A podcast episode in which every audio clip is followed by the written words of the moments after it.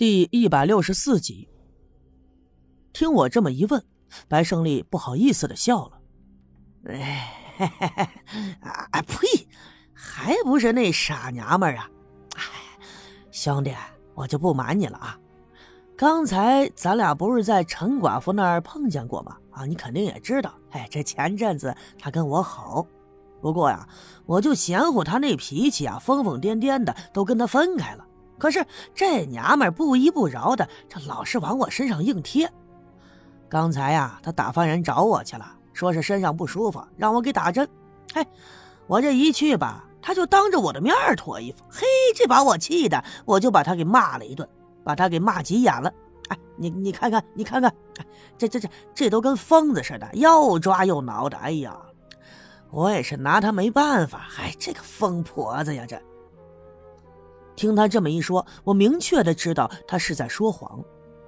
单凭这段时间对陈寡妇的了解，他已经有了别的男人，肯定是不会再找白胜利的。再说了，刚才我碰见白胜利的时候，他身上并没有背着药箱，肯定呢也不是去给陈寡妇看病。我猜想，应该是他想占人家陈寡妇的便宜，人家陈寡妇不同意，俩人拉扯起来的时候，这才伸手挠了他。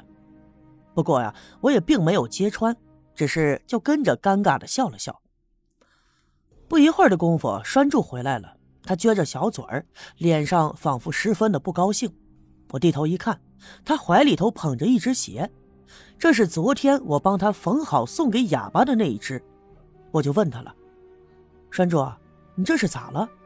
这咋垂头丧气的样子呀？来来来，饭菜还没凉呢，赶紧吃饭啊！”可是栓柱把手里的鞋啪的一声扔在地上，撅着小嘴儿，一屁股坐在了炕上，双手抱在胸前，眉头紧皱着，就是不肯吃饭。看着他这可爱的样子呀，我和白胜利不禁都笑了。我凑到了他的跟前，捧着他的小脸就问：“栓柱啊，你跟小叶叔叔说说，到底是谁惹你生气了呀？” 我哑巴叔叔。他刚才跟我吼来着，还把这只鞋脱下来扔给了我。他是不想跟我好了。说着，栓柱委屈的哭了起来。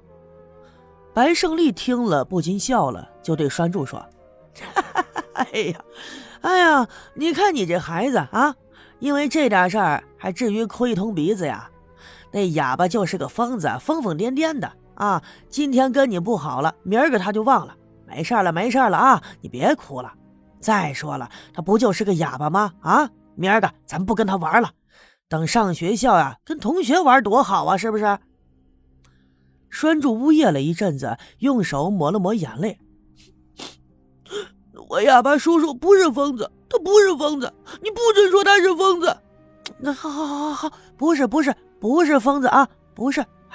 得了得了，你别哭了啊！小孩就是小孩，劝慰了一阵也就不哭了。疯跑了大半天也是饿了，我给他盛了点饭，他就狼吞虎咽的吃了起来。白胜利离开我家的时候，太阳已经偏西。往家走的时候，又去六姑家看了看。刘老二他爹已经醒了过来，不过身体十分虚弱，所以人们也没问他什么。他就又闭着眼，昏昏沉沉的睡着了。也正如白胜利所说的，刘老二他爹的伤口的确是只伤到了皮肉。当天晚上，他就彻底的缓醒了过来。六姑就问他：“你还有哪儿不舒服呀？”刘老汉晃了晃脑袋，看来只有胸口这一处刀伤，而且他刚醒过来，还没有办法多说话，所以刘老二也没问他这到底是咋整的。不过呢，大家伙都看得出来，这明显是刀伤。于是刘老二召集了小分队员，第二天一大早就带着枪，呼呼啦啦的顺着他爹跑回来的时候留下来的血迹，一直是向南搜寻，就试图要找出那个砍伤刘老汉的家伙。不过血迹到了那条河边上也就不见了。前阵子下的那场大雨，把这条原本只有一步宽的小溪变成了一条河。不过呢，放了几天的晴以后，河水呢也没有以前那么波涛汹涌了，踩着几块石头完全就可以跳过去。刘老二带着小分队员过了河，到处都没有再看到血迹。不过呀，还是看到了一些被踩倒的荒草，还发现了他爹一直拿在手里的那把大号的镰刀，镰刀上沾着斑斑的血迹，已经干了，变成了暗红的颜色。看来呀，伤到刘老汉的就是他自己的这把大镰刀。于是有个小分队员就问刘老二：“二哥。”是不是六姑父自己不小心摔了跟头，然后划伤了自己啊？其实呢，这个小分队员说的他也有可能，但刘老二还是觉得老爹这么多年一直带着这把大镰刀，那无论是割草砍荆条，还是秋天里割高粱收苞米，那都是刀不离手，所以轻易的不会自己伤到自己。那么如此说来，难道是有人夺过了镰刀，才砍伤了刘老汉呢？别看这刘老汉呐，六十来岁的年纪，但是身体特别的健壮。那么咱不说别人，就连刘老二都不能保证说跟自己的父亲摔个跤什么的能占到便宜。那么，如果是被人抢走镰刀砍伤了他，那么这个人一定更加的健壮，或者说呀，肯定是有点本事。刘老二又带着人往南搜寻了好一阵子。一直爬上了南面的山坡，钻进了茂密的松树林，但是都没有什么发现。临回来的时候，刘老二举着步枪冲天就叮叮当当的放了几枪，一来是宣泄一下因为他爹受伤而带来的愤恨，二来是他也想震慑一下那个到现在还不为人所知的伤人者。当然了，全村的人也都在惦记着这件事呢。如果说真的是有人砍伤了刘老汉，那这绝对不是一件小事。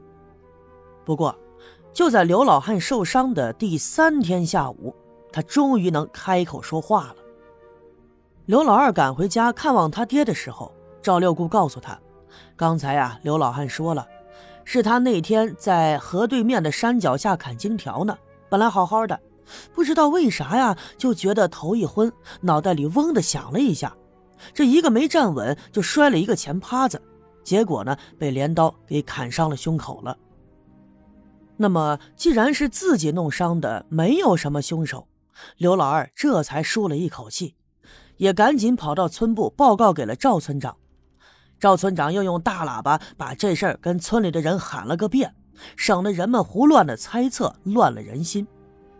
不过呀，我总觉得这事儿有蹊跷。你想啊。要真的是摔倒了，不小心被镰刀给划伤，这刀尖应该是往深处里刺，而不应该是这样的伤口。不过我知道刘老汉的为人耿直，赵六姑又是这十里八村十分有名望的人，所以他们不会说谎。